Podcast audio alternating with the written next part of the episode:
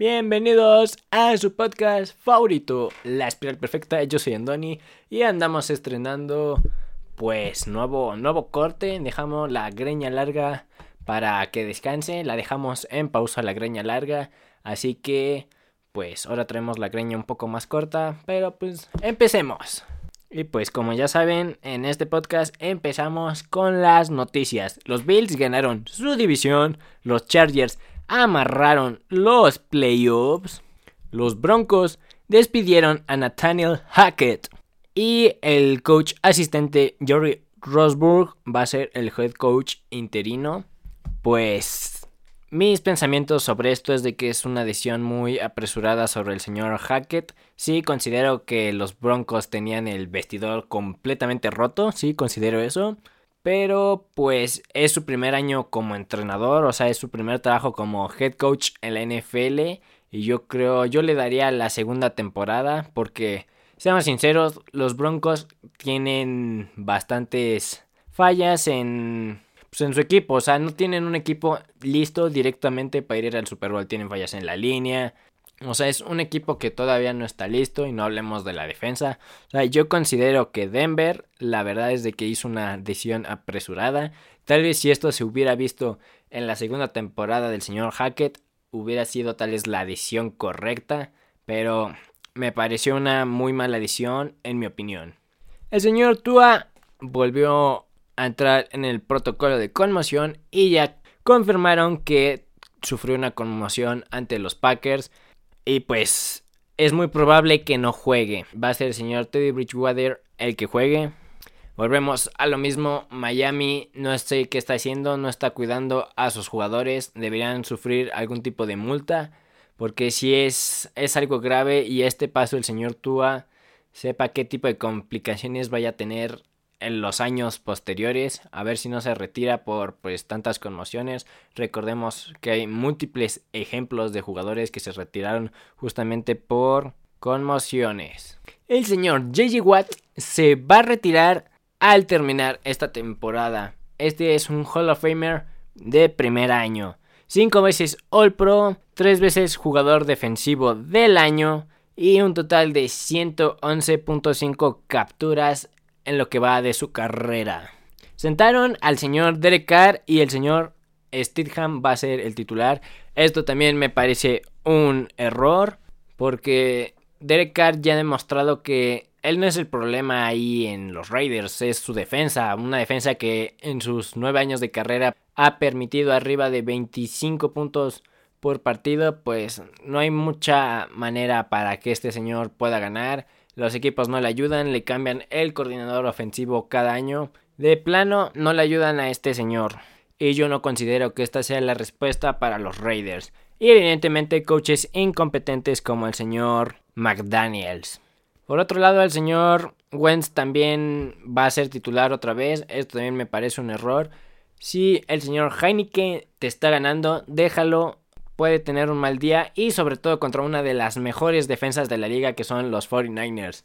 Este caso tampoco considero que haya sido culpa del señor Heineken, sí, tal vez no tuvo su día, cualquier que lo puede tener, pero no es la situación que están enfrentando los Jets con el señor Zach Wilson, quien ya demostró que es un completamente incompetente en ese equipo.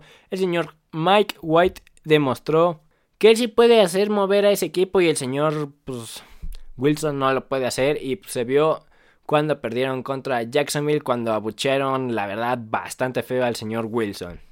Los Bengals le ganaron a los Patriots, los Bills le ganaron a los Bears, Saints le gana a los Browns, Chips le gana a Seattle, esperaba un poco más de este juego.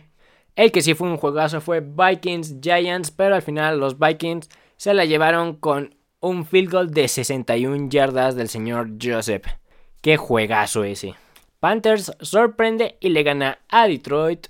Ravens le gana a los Falcons. Texans le gana a los Titans. 49ers le gana a los Commanders. Cowboys quieren ese primer lugar en su división y le ganan a los Eagles. Steelers le ganan a los Raiders. Packers le gana a Miami. Los Rams le ganaron a los Broncos. Tanto el señor Baker Mayfield como el señor Cam Makers se la rifaron. Sobre todo porque el señor Cam Makers tuvo 118 yardas en 23 acarreos y 3 touchdowns. Impresionante, la verdad. El señor Brady vence en tiempo extra a los Cardinals 19 a 16. Y finalmente los Chargers, como ya bien había dicho, aseguraron playoffs con esa victoria el lunes por la noche contra los Colts. Así que vamos a ir con mis análisis para la semana 17. Jueves por la noche tenemos Cowboys Titans. Cowboys deberían de ganar. Dolphins Patriots. Los Patriots van a ganar. Yo considero eso ya que pues, no va a jugar el señor Tua. Cardinals Falcons. Falcons debería de ganar, pero pues es un juego del que, pues de quien sea. Bears Lions, Lions. Broncos Chips, los Chips. Colts, Giants, Giants, Eagles, Saints, Eagles, Panthers, Buccaneers, Buccaneers, Browns, Commanders, Commanders, Jaguars, Texans, Jaguars, Raiders, 49ers, pues 49ers evidentemente. Jets, Seattle, yo creo que aquí Seattle debería de ganar, en especial porque están en su casa. Vikings, Packers, los Vikings. Rams, Chargers, Chargers. Ese va a estar bueno porque ambos están en su casa. Steelers, Ravens, Ravens. Finalmente el lunes por la noche, Bills, Bengals. Yo me voy por Bengals. Me gustaría que ganaran los Bengals, pero igual y ganan los Bills. Pero quién sabe, es en la casa de los Bengals. O continuamos con el colegial. El señor DJ se transfiere a Oregon State y pues eso es todo del colegial. Porque hoy, hoy son los tazones, en mi opinión, los más importantes para hoy. O para el colegial más bien.